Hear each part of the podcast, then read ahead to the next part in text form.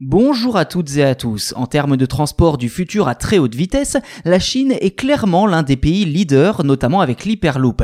Mais ces derniers temps, le géant asiatique veut s'imposer sur le marché des avions hypersoniques. D'ici 2030, le pays veut être capable de relier Pékin à New York en seulement une heure de trajet. Tous les détails dans cet épisode.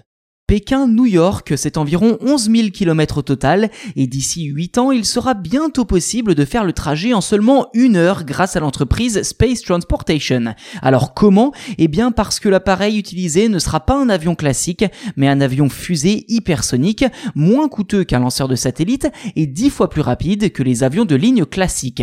L'entreprise chinoise compte même aller plus loin en réalisant du tourisme spatial et des voyages, sans compter qu'elle serait déjà en train de tester ses prototypes de moteur fusée depuis à peu près 3 ans. Dans le détail, le véritable prototype pourrait réaliser ses premiers essais vers 2023 et le premier vol avec passagers en 2024.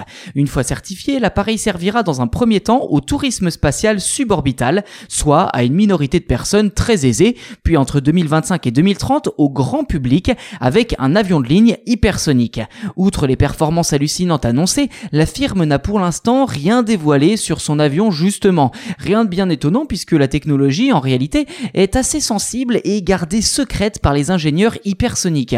Outre les avions, la Chine teste des missiles et des planeurs hypersoniques depuis quelques années déjà, ce qui lui donne une bonne longueur d'avance en termes de technologie, notamment devant la Russie et les États-Unis. D'après certains observateurs, plusieurs modèles d'avions seraient déjà opérationnels, de quoi fortement inquiéter les États-Unis dans la course à la suprématie technologique. Voilà pour cet épisode dédié aux avions hypersoniques de la Chine. N'hésitez pas à nous dire ce que vous en avez pensé en commentaire et surtout si cette technologie est d'après vous l'avenir du transport aérien. N'hésitez pas non plus à vous abonner au podcast si ce n'est pas déjà fait, ainsi vous serez les premiers informés lors de la sortie des futurs épisodes.